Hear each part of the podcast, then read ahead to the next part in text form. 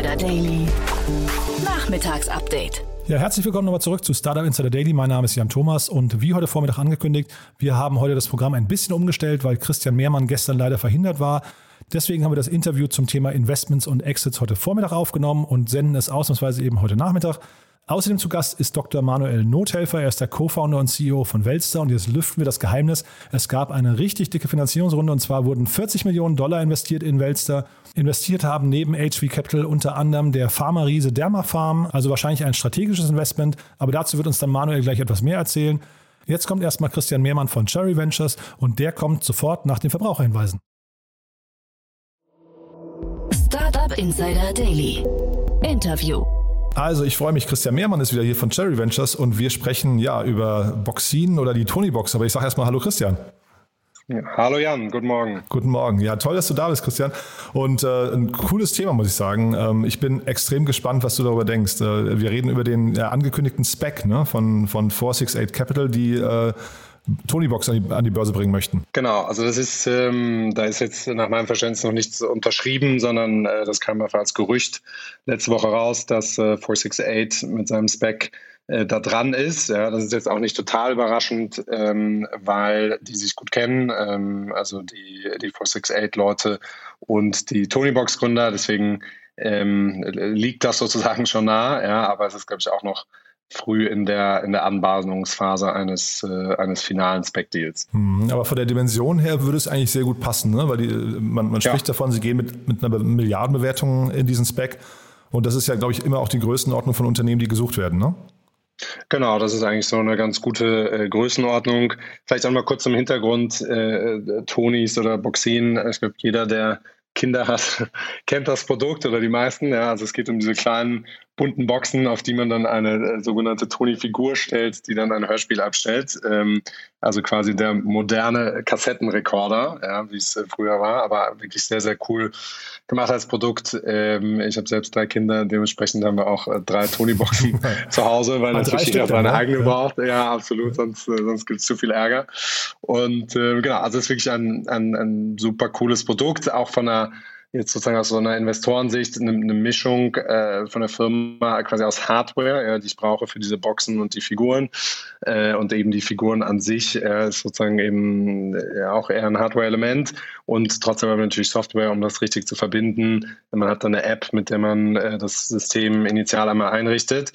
Äh, also eine ganz interessante äh, Verbindung, deswegen kein so ganz klarer Software-Case, wo man dann genau weiß, welche Multiples muss ich anwenden, um so eine Firma zu bewerten, ähm, sondern eher so ein, ähm, so, so ein Zwischencase. Ja? Ähm, ist aber andererseits jetzt nicht total untypisch ist. Also Infarm bei uns im Portfolio zum Beispiel ist, äh, ist eine ähnliche Struktur aus, aus Hardware und Software. Ah ja, ist spannend, dass du es sagst, weil ich habe mich tatsächlich im Vorfeld jetzt gefragt, mit wem sowas vergleichbar sein könnte, was ja so ein bisschen auch eine Plattform ist eigentlich, ne? Und dann tatsächlich so ein geschlossenes System, ne? Und dann, also genau. gibt es Modelle, mit denen man die vergleichen kann? Ja, also gibt's gibt es sicher, aber auch eben nicht wie, wie Sand am Meer. Ja, also ähm, es gibt schon auch eben einige Investoren, die immer vor quasi Hardware-Komponenten äh, zurückschrecken, zumindest in den, in den Frühphasen, äh, weil sie sagen, das sind dann hohe Risiken, die kann ich nicht bewerten. Und wenn das keine Standardkomponenten sind, die verbaut werden, dann ist das Risiko noch mal größer. Also deswegen ist es in der so Seed und Series A in der Regel relativ schwierig für solche Firmen Geld zu raisen. Hier jetzt in dem Fall ähm, bei Tony Box natürlich kein Problem, weil die sind schon eben weit. Ähm, schon eine große Firma. Äh, die wurden ja vor, ich glaube, anderthalb oder zwei Jahren einmal verkauft für äh, 330 Millionen. Und ähm, genau, nehme ich an, äh, müssten sich in der Corona-Zeit sehr gut entwickelt haben. Ja, ist natürlich äh, klassisches Device, alle Leute sind zu Hause, ähm, die Kinder wollen sich beschäftigen, also kaufe ich noch ein paar Tonis dazu. Ja, also das macht, macht auf jeden Fall viel Sinn. Und äh, dann sind die meines Erachtens auch nochmal weiter geografisch expandiert, was natürlich auch Sinn macht, also über Deutschland hinaus. Äh, der US-Markt ist da sicherlich äh, auch hochattraktiv, glaube ich, ein bisschen anders zu betrachten als der, als der deutsche Markt, was einfach dann wiederum andere äh, ja, Heldenfiguren für Kinder gibt, die dann teilweise unter großen ähm, Lizenzfirmen äh, stehen, wie eben Disney und so weiter. Das heißt, da muss man da erst die Deals äh, einfädeln, was, was sicherlich für Deutschland etwas einfacher war. Aber ich glaube, wenn man das knackt, ist natürlich der US-Markt auch nochmal extrem attraktiv. Hm, du hast gerade gesagt, Sie haben sich unter Corona wahrscheinlich äh, oder während Corona wahrscheinlich sehr gut entwickelt. Ähm, ich fand die Entwicklung der ersten Jahre schon beachtlich, muss ich sagen. Die haben im ersten Jahr haben die schon 17 Millionen Euro Umsatz gemacht, im zweiten 60 und dann im dritten über 100. Ich finde also sowas, ich weiß nicht, wie, wie, du das siehst, aber sowas sieht man eigentlich relativ selten, ne? Ja, absolut. Vor allem ähm, sind die ja, ich glaube, fast gebootstrapped äh, gewachsen oder haben nur minimal Kapital auf, äh, aufgenommen. Und ähm, ich hatte den, den einen Gründer, den Markus Stahl, mal auf einem Dinner getroffen und muss sagen, ja, wirklich sehr beeindruckend, ja, mit welcher äh, Ruhe die das äh, aufgebaut haben und plötzlich dann auch ein bisschen vom Erfolg überrannt wurden. Ja. Also er erzählte damals, dass sie dann äh, plötzlich kam das Weihnachtsgeschäft und dann war schon irgendwie in der ersten Dezemberwoche klar, dass sie nicht genug Tonis haben werden. Also es ist wirklich Wahnsinn, ähm, wie sich das entwickelt hat. Natürlich auch wahrscheinlich so ein bisschen viraler Effekt. Ja. Also alle Kinder haben das, erzählen das dann in der Kita äh, oder in der Schule ähm, ihren Freunden, dann wollen die das auch haben und so. Also äh, schon wirklich wahnsinnig gut gemacht und auch quasi ohne viel Wettbewerb. Ja? Also wenn man sich das anschaut, äh, es gibt, glaube ich, in London gibt's eine, eine Kopie von Tonys, ähm, aber ansonsten eigentlich quasi fast nichts auf, auf weiter Flur. Mhm. Ja, ich habe auch gelesen, dass die sich äh, im Prinzip dann, die haben 10 Millionen Euro aufgenommen am Anfang und dann primär das Working Capital über Banken reingeholt. Hat man auch nicht häufig, ne? Nein, also das ist, glaube ich, der Vorteil, wenn man natürlich relativ äh, profitabel wächst ja, und sozusagen ein klares Business hat ähm, mit sozusagen mit, mit Ware, die irgendwie auch für, für Banker klar verständlich ist, ja, also diese Figuren und Boxen, die ich dann finanzieren kann, ähm, das hilft sicherlich. Ja. Also ich glaube, alle Firmen, die die das am Anfang eben nicht so klar zeigen können, ja, wo ich einfach erstmal wahnsinnig hohe Anlaufverluste habe und, es lange dauert, bis ich in Break-Even komme, da ist es deutlich schwieriger, das in den frühen Phasen mit, mit Banken zu finanzieren. Mhm. Und sag mal, die Bewertung von einer Milliarde, ähm, wir hatten gerade gesagt, es gab einen Exit von 330 Millionen äh, im Jahr 2019. Wie rechtfertigt sich sowas? Also, dass jetzt plötzlich nochmal der, der, äh, also der Bewert der Firma sich verdreifacht hat innerhalb von zwei Jahren? Ja, also man würde natürlich erstmal aufs Wachstum schauen und sagen, äh, wie hat sich die Firma in diesen letzten äh, zwei Jahren entwickelt, was das Wachstum anbetrifft. Also äh, so dadurch, dass die Corona-Gewinner äh, waren, ja, müssen sich ja mal mindestens eigentlich letztes Jahr verdoppelt haben, würde ich mal von ausgehen, auch wenn sie schon auf einer, natürlich einer hohen Basis sind. Ja. So, das heißt, sie werden sich eigentlich bei zwei bis dreifacht haben. Das heißt, 330 mal drei bin ich quasi bei einer Milliarde angekommen Plus man muss sagen, dass aktuell die, die Bewertungsmultiples auch einfach ein Tick höher sind, als sie vor zwei Jahren waren. Also das spielt sicherlich auch nochmal äh, eine Rolle. Und dann kommt man aber, finde ich, relativ gut bei der Bewertung von einer Milliarde an. Also das ist jetzt nicht, äh, nicht irgendwie off, würde ich sagen. Und es ist wahrscheinlich noch relativ viel Fantasie drin. Du hast ja gerade über die geografischen äh, sag mal, Ausbaustufen gesprochen. Wahrscheinlich ähm, kann sich ja über die Marke Tony auch noch mehr entwickeln, ne? Genau, also ich glaube, ähm, einerseits genau kann man äh, eben geografisch wachsen, dann kann man nochmal ähm, von den quasi vom Content her wachsen, also in vielleicht in ältere Zielgruppen der Kinder oder mehr in, in so Learning Content. Also da gibt es, glaube ich, nochmal unglaublich viele äh, Bereiche, in die ich, in die ich wachsen kann. Und ähm, ja, auch eigentlich wenig direkte Disruption. Ja? Also klar, also ich glaube, so die einzige Bedrohung ist natürlich, hören Kinder irgendwann die Hörspiele einfach äh, über irgendwie Spotify, äh, über den Account ihrer Eltern.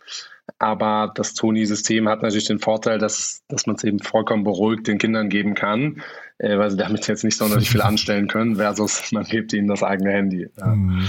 Ja, nee, bin ich total bei dir. Ich habe mich äh, gefragt, dieses ganze Thema Lizenzen und da gab es auch im Doppelgänger-Podcast gerade so ein bisschen dieses ähm, Gedankenspiel, ob das vielleicht auch mal ein Exit an Disney nochmal sein könnte. Also siehst du jemanden Großes, die nochmal irgendwann kaufen, äh, einfach aufgrund dieser, dieses Zugangs zu der sehr jungen Zielgruppe, weil man, man kann ja sehr schön vielleicht auch Charaktere oder Marken etablieren dadurch oder andersrum gefragt, ist vielleicht Tony auch irgendwann in der Lage, selbst Charaktere auf den Weg zu bringen und entwickelt sich dann vielleicht ein bisschen mehr in Richtung Disney? Ja, äh, guter Punkt. Also ich glaube, das könnte Toni natürlich versuchen, eigene Produkte auf den Markt zu bringen. Das kann auch klappen, ist aber nicht ganz einfach. Ja. Also ich brauche dafür schon äh, natürlich erstmal Wahnsinnsdistribution und ähm, Ja, und sozusagen die Frage ist jetzt, wie promote ich dann diese Charaktere? Ja, dann müsste ich jetzt quasi irgendwie in Newslettern an meine Kunden schicken oder dafür Werbung schalten. Das ist nicht ganz, äh, ganz trivial. Also ich glaube, ein Beispiel, wo das gut geklappt hat, ist äh, Lego. Die haben dieses Ninja Go äh, quasi selbst erfunden, ja, was so eine Serie ist und, und extrem gut funktioniert. Aber die haben natürlich auch eine gewisse Größe und Reichweite. Ja. wenn die das in all ihren Stores und bei all ihren Produkten launchen, dann äh, ist das wahrscheinlich nochmal ein Tick einfacher, als es jetzt für, für Tonybox der Fall wäre. Aber bezüglich Exit-Kanal, klar, also ich glaube, für so ein Disney ähm, würde das viel Sinn machen. Ja, die würden natürlich dann, wenn sie es kaufen, wahrscheinlich den Großteil des anderen Contents äh, oder könnte zumindest passieren, dass sie den dann rauswerfen, weil sie sagen, ich will das komplett ownen. Und man sieht ja auch, wie sie mit, mit Disney Plus, was ja deren äh, Videostreaming-Kanal ist, ja, ähm, da so unglaublich erfolgreich sind ja, und, äh, und sind ja damals dann aus Netflix und anderen rausgegangen und haben klar gesagt, nein, wir haben so viel eigenen Content, wir wollen das selber machen. Ähm, und da haben sie das extrem stark durchgezogen. Jetzt gab es auch viele, die das sehr kritisch anfangs gesehen haben. Von daher können die hier so einen ähnlichen Move natürlich auch machen. Mhm. Und siehst du Gefahren? Also ich habe mich, äh, also Gefahren für den möglicherweise zukünftigen Erfolg, weil ich habe mich gefragt, ob zum Beispiel das Thema Nachhaltigkeit bei der Tonybox vielleicht irgendwann mal in die Kritik, äh, Kritik gerät, weil die ja äh, in Tunesien irgendwie diese Figuren aus Hartgummi produzieren, dann in China die, die äh, Hardware. Ist das irgendwann ein Thema, wo man sagt, naja, ist eigentlich ein Wegwerfprodukt, weil es eben nur zwei, drei Jahre hält und dann irgendwie auch diese Tony-Boxen eigentlich, äh, die, diese Tony-Charaktere eigentlich irgendwie aus Plastik sind? Ja, also ich glaube, da, da muss man natürlich ein bisschen drauf achten. Ja. Also ich glaube, die, die Figuren halten schon lang, also auch glaube, deutlich länger als zwei bis drei Jahre. Also aus der Sicht ist, glaube ich, okay. Klar muss man, müssen die, die Gründer aufpassen, dass ihre Supply Chains im Griff haben und muss man wahrscheinlich auch schauen, ja, was sozusagen, was muss man wirklich im Ausland machen, was könnte man eventuell in, in Deutschland machen. Aber ja, also ich glaube, das ist, äh, ist überschaubar. Ähm, und äh, vielleicht nochmal kurz das Thema Spec. Ähm, also wie, was meinst du, wie lange musst du jetzt 468 hier buhlen oder suchen, bis man sowas findet? Und äh, also wie, wie Tony Box und Siehst du momentan, dass diese, diese Unternehmen, weil da gibt es ja wahrscheinlich nur eine Handvoll von, ne? die an die Spec, du hast ja letztes Mal, glaube ich, gesagt, oder vorletztes Mal, ist, ein Unternehmen muss ja auch IPO-ready sein. Äh, davon gibt es ja wahrscheinlich in Deutschland nicht so viele. Ähm, siehst du, dass da der Markt gerade irgendwie schwierig ist? Auch schwierig würde ich noch nicht sagen, aber so wie der Prozess abläuft, ist, also die Specs haben ja quasi eine, äh, erstmal eine Longlist, mit der sie rangehen, auf der stehen alle Firmen, die eben in einer gewissen Stage sind. Also sagen wir mal, Series C onwards wahrscheinlich. Also das heißt, die haben alle irgendwie, keine Ahnung, 50 bis 100 Millionen bisher geraced, haben eben eine gewisse Größe, eine gewisse Struktur. Und, äh, und dann arbeitet man die ab als Spec. Ja? Und äh, die Specs haben ja meistens dann auch Teams, die, die wirklich wie quasi äh, Analysten in Investmentbanken äh, die Targets durchgehen und dann schauen, was würde gut passen. Und ähm, ich glaube, in dem Fall ging es jetzt äh, schnell, äh, weil sich Gründer und, äh, und Spec auch schon vorher kannten. Ja, aber klar, trotzdem muss man natürlich eine lange Liste durchgehen und, äh, und dann überlegen, wo passt es am besten. Und die Frage wird sein, ob die ganzen Specs, die geraced wurden, ob die jetzt ihre Targets finden. Aktuell sieht es ja ganz gut aus für die europäischen, also äh, das Lakestar Spec ähm, mit Home to Go hatten wir vor zwei Wochen das Thema, äh, jetzt das äh, 468 Spec hiermit. Also ich glaube, es sieht ganz gut aus, dass die europäischen Specs auch äh, europäische Targets relativ leicht finden, die sie auch in, glaube ich, beiden Fällen schon vorher kannten. Ähm, die Frage ist jetzt eben, wenn man das jetzt nochmal ein, zwei Jahre weiterspielt, gibt es dann noch genauso viele Targets und so weiter? Mhm. Das wird man sehen. Ja. Ja, und sag mal, äh, 468, äh, also man sagt ja als Investor immer, die Gründer sollen sich fokussieren. Jetzt sind die ein Early-Stage-Investor und machen aber so ein, ja, mhm. das latest Stage, das Stagige, was es eigentlich gibt, ne? so ein Spec. Äh, wie passt sowas eigentlich zusammen? Ja, ich glaube, das ist, ähm, äh, haben wir uns natürlich auch äh, sozusagen, also wir wurden auch mehrfach angesprochen, ob wir einen Spec machen und haben uns dann eben dagegen entschieden, weil wir gesagt haben, unser Fokus ist, ist Seed Investing. Ist aber, glaube ich, eine Geschmacksfrage. Also ähm, der Alex Kuttlich, dadurch, dass er bei Rocket Vorstand war, hat natürlich einen sehr guten Überblick über die europäische ähm, quasi Deal-Szene und auch alles, was ein bisschen later Stage ist. Von daher haben die natürlich quasi, hat er guten Zugang. Ähm, und dann ja, lag das für die, für die Jungs wahrscheinlich nahe, auch ein Spec zu machen. Okay, und damit hast du auch schon beantwortet, also ihr macht keinen, das äh, habe ich rausgehört. Äh, magst du zu euch nochmal zwei, drei Sätze verlieren zum Schluss? Nochmal, wer kann sich bei euch melden? Und vielleicht auch, ist denn 468, ist das ein direkter Konkurrent jetzt von euch eigentlich? Ähm, es gibt ja in unserem Markt äh, keinen direkten Wettbewerb, sondern wir sagen ja immer, es gibt äh, Co-Opetition. Ja, also in manchen Deals konkurriert man, in anderen arbeitet man zusammen. Äh, also äh, genau, vielleicht mal sozusagen, wo ähm, wofür stehen wir? Äh, Cherry quasi sozusagen leaded Seed Investments. Ja, wir wollen der erste institutionelle Investor in einer Firma sein. Das heißt, es kann vorher schon eine Angel-Runde gegeben haben oder es kann aber auch grundsätzlich die erste Runde sein. Also jeder Gründer, der etwas Großes startet in Europa und äh, irgendwas zwischen einer und wahrscheinlich fünf Millionen Euro braucht, der kann sich sehr gerne bei uns melden. Super. Christian, du, das war sehr spannend. Wir behalten diesen Spec jetzt hier im Auge. Mal gucken. Also, kennst du das Timing eigentlich? Also, wir, wir, also das vermutete Timing ist es ja noch nicht unterschrieben.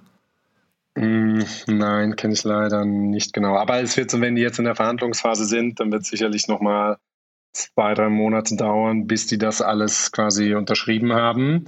Ähm, und dann dauert es ja nochmal, bis das äh, quasi final approved ist. Also wahrscheinlich so ja, zwei bis sechs Monate, würde ich denken. Alles klar. Kannst Bleiben wir dran.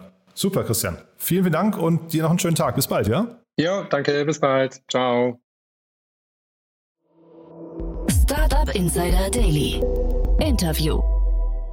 Wir gehen runter nach München. Da gab es heute eine tolle Runde zu verkünden. Bei mir ist Manuel Nothelfer von Welster. Hallo Manuel. Hallo Jan. Ja, erstmal, erstmal herzlich willkommen und herzlichen Glückwunsch vor allem zu dieser tollen Runde.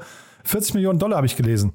Absolut, genau. 40 Millionen Dollar, also bei weitem ein, ein Niveau, was wir vielleicht vor einigen Monaten noch gar nicht erwartet hätten, aber man sieht halt, wie sehr Health Tech gerade im Markt funktioniert. Ja, ich hatte gerade Avi Medical im Podcast, den Vlad Later, ich weiß nicht, ob du den kennst, äh, also auch ein Münchner Unternehmen.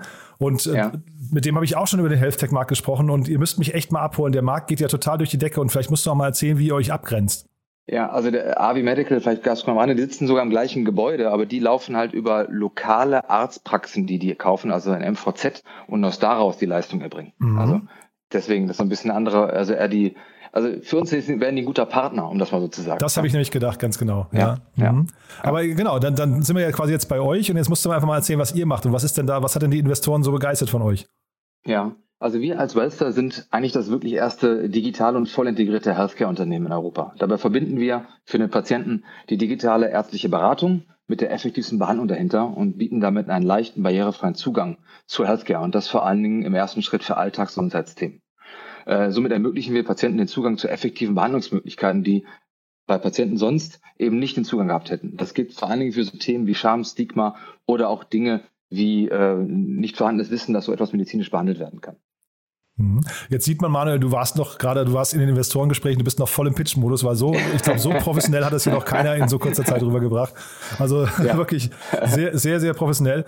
Ähm, vielleicht, also ich habe gelesen, ihr seid in den letzten Jahren ziemlich gewachsen, vor allem im letzten Jahr natürlich, ne? Also, weil das ganze Thema Telemedizin spielt bei euch auch eine Rolle, ne? Ja, absolut. Telemedizin ist im Prinzip der Einstiegspunkt, der Enabler für das gesamte Modell, also den, den Kunden damit digital, durch digitale Medien in die ärztliche Behandlung reinzubekommen.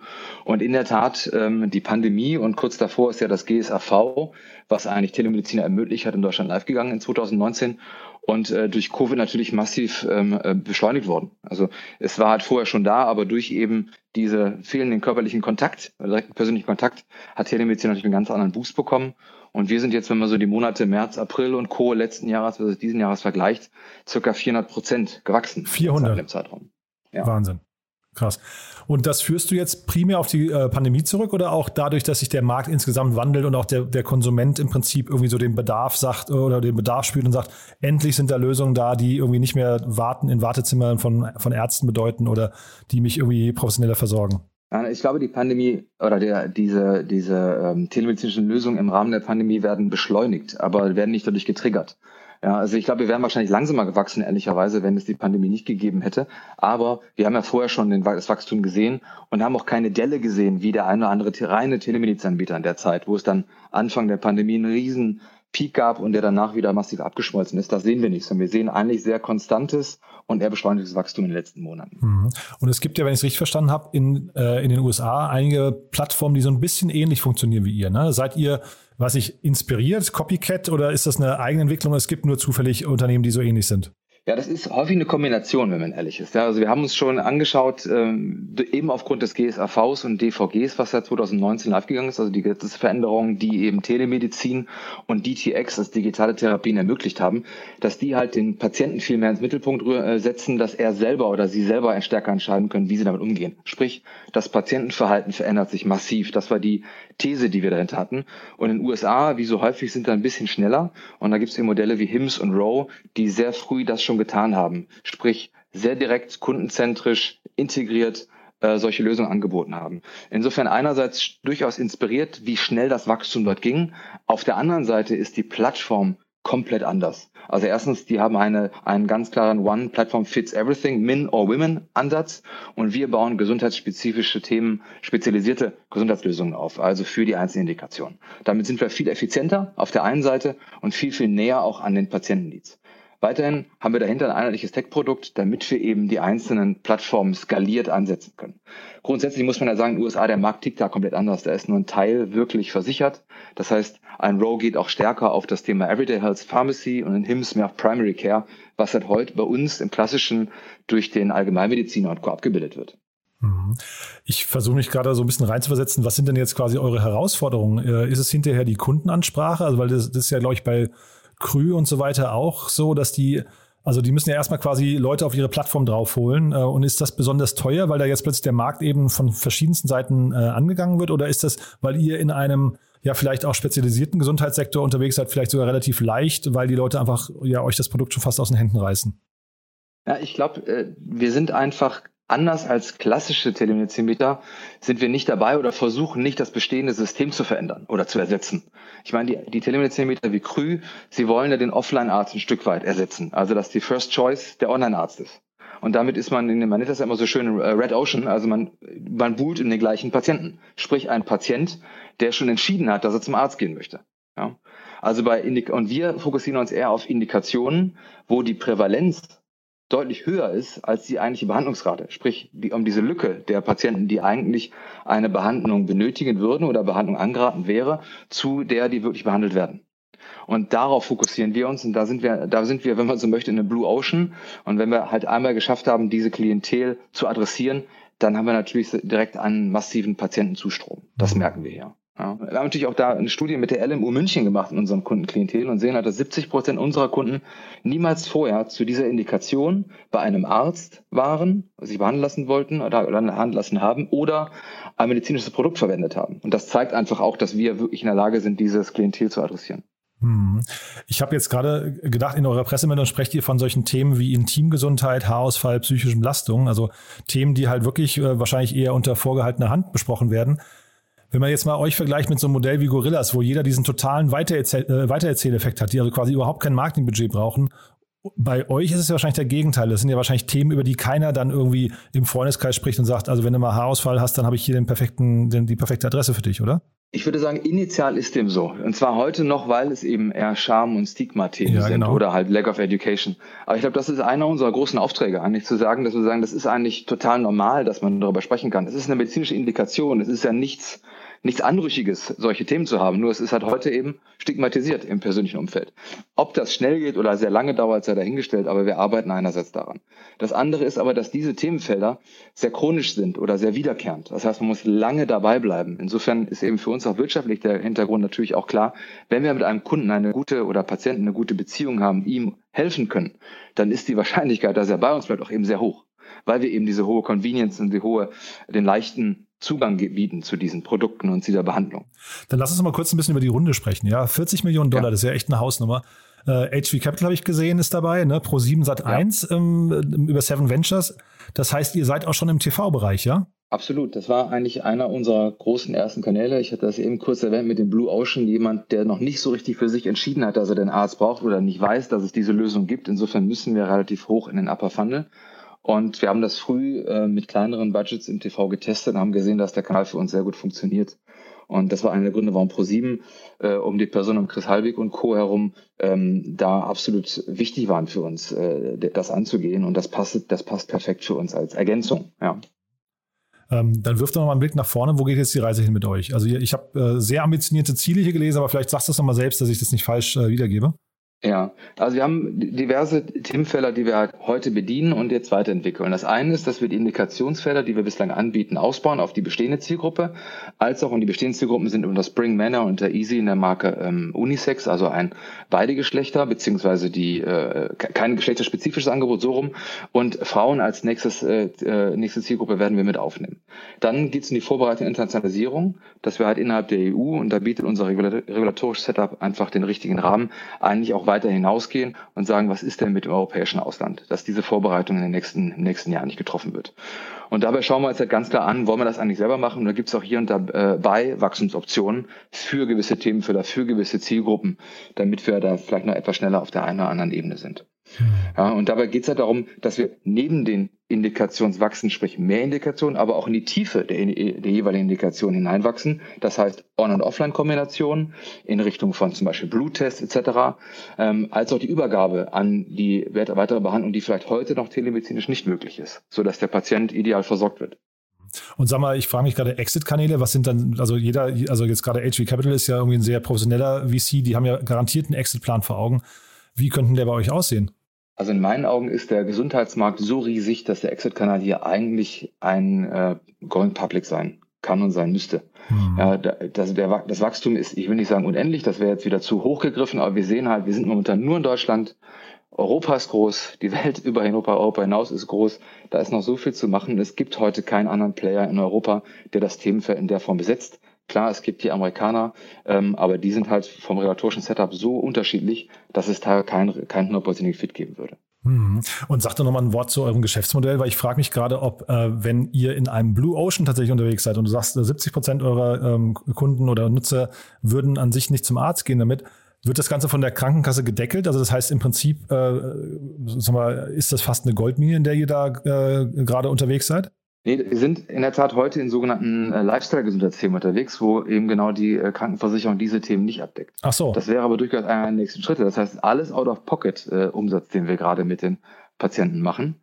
Äh, in, insofern tun wir halt gerade auch wenigen Leuten weh, das meine ich wieder mit dem Blue Ocean, dass wir halt da eigentlich gar nicht in bestehenden Töpfen wildern, sondern der Patient selber sagt, das ist äh, mein persönliches Wohlbefinden und dass ich mich hier kümmern möchte und wo ich einfach ein, ein besseres ja, Gesundheitserlebnis haben möchte. Ja, wobei ich würde mal sagen, allgemein der Auftrag von Krankenkassen ist ja dafür zu sorgen, dass eine Bevölkerung gesund ist. Ne? Von daher, also die, die Brücke, ja, warum le Leider sind exakt diese Themen, also Haarausfall haben wir besprochen, als auch Intimgesundheitsthemen, das, da sind, die, sind viele ausgenommen, explizit von der Behandlung. Ja, also Haarausfall könnte ich jetzt vielleicht auch, also wobei das ist auch nicht äh, an mir, das zu beurteilen. Ne? Ha Haarausfall könnte ich jetzt vielleicht noch gerade verstehen, weil es eher vielleicht dann auf die Psyche wirkt und nicht tatsächlich Gesundheit bedeutet wahrscheinlich. Aber also ich will, wir wollen jetzt nicht die ganzen Intim-Themen durchgehen, aber da könnte ich mir schon vorstellen, dass der eine oder andere sagt, das ist auch eine richtige Krankheit, ne? Absolut, es ist eine. Das ist auch anerkannt als Krankheit, aber es wird halt leider nicht, also ah, vielleicht die falsche Diskussion, aber in ja, der Tat, ja. Es ist ja. heute nicht so. Aber aber generell, das ist durchaus der nächste Schritt. Nur auch da wieder Komplexität im Modell ist eh hoch gewesen initial. Der nächste Schritt ist dann auch in Richtung GKV zu gehen. Ähm, aber das eben nicht am Tag eins das, das, das dickste Brett bohren, sondern wir haben gesagt, wir fokussieren uns ganz klar auf den Need für den Patienten, dass wir ihn ideal äh, bedienen mit Behandlungsoptionen und dann weiter hineinwachsen wo die GKV Sinn ergibt, wo Offline-Ergänzungen Sinn ergeben, etc. Mhm. Und Stichwort Wachstum, du hast mir gesagt, ihr sucht auch Leute. Vielleicht kannst du mal ganz kurz noch mal was zu eurer Teamgröße und auch vielleicht Teamkultur sagen. Ja, also wir äh, sind knapp über 40 Mitarbeiter aktuell am Standort in München. Ähm, dabei haben wir durchaus viele Mitarbeiter, die äh, gar nicht in München sitzen, sondern auch in Berlin oder im Rheinland. Oder auch Koblenz ist interessanterweise ein sehr großer Standort für uns, wo viele Mitarbeiter und Mitarbeiterinnen sitzen. Ähm, und wir wollen jetzt dieses Jahr natürlich auch im Rahmen der Runde um eben die neuen Indikationen und Zielgruppen zu aufbauen zu können, auch weitere Mitarbeiter, Mitarbeiterinnen einstellen und äh, suchen in diversen verschiedenen Kategorien, sei es äh, im Medical-Bereich, sei es aber auch im klassischen Marketing-Bereich, um die einzelnen Brands weiter aufzubauen, Finance-Bereich natürlich auch, ähm, Legal ist für uns natürlich auch relevant, aber auch im Tech-Bereich, was glaube ich alle für alle eine große Herausforderung ist immer wieder äh, das Team hier wachsen zu lassen. Ähm, von der Teamkultur her, wir pflegen halt einen sehr, sehr, sehr offenen Umgang, glaube ich, wie das so häufig, häufig äh, gesagt wird. Ich bin großer Fan von, von Servant Leadership. Also, dass wir eigentlich gemeinsam daran arbeiten, das Beste für das Team und für die Company zu machen und nicht, äh, in, nicht egozentrisch zu agieren. Mhm. Cool. Okay, äh, Manuel, klingt wirklich toll. Äh, ein spannendes Thema. Ich kann dem auch sehr viel abgewinnen, muss ich sagen. Äh, bin gespannt, wie es mit euch weitergeht und ja, wir bleiben in Kontakt, ja? Würde mich sehr freuen. Danke dir. Startup Startup Insider Daily, der tägliche Nachrichtenpodcast der deutschen Startup-Szene.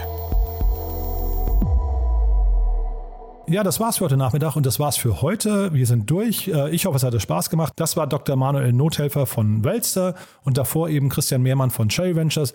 Ich finde, es war ein super spannender Tag, ein echt guter Wochenauftakt. Und ihr habt es ja vielleicht gesehen, wir haben auf LinkedIn nochmal die Übersicht der Investments und Exits der letzten Woche und auch der Interviewpartner der letzten Woche, denn wir, haben, wir waren ja wirklich sehr fleißig letzte Woche. Und das findet ihr beides auf LinkedIn in der Übersicht. Könnt ihr euch nochmal angucken, ob ihr vielleicht was verpasst habt, was für euch interessant sein könnte. Oder ansonsten findet ihr natürlich alle Beschreibungen und auch die ganzen Hintergründe und Links zu den Sendungen auf unserer Webseite www.startupinsider.de. Dort findet ihr auch unseren täglichen Newsletter, den kann ich euch auch nur ans Herz legen. Und von daher, ja, das war's für heute. Vielen Dank. Wir hören uns morgen wieder. Bis dahin, euch noch einen schönen Tag. Ciao, ciao.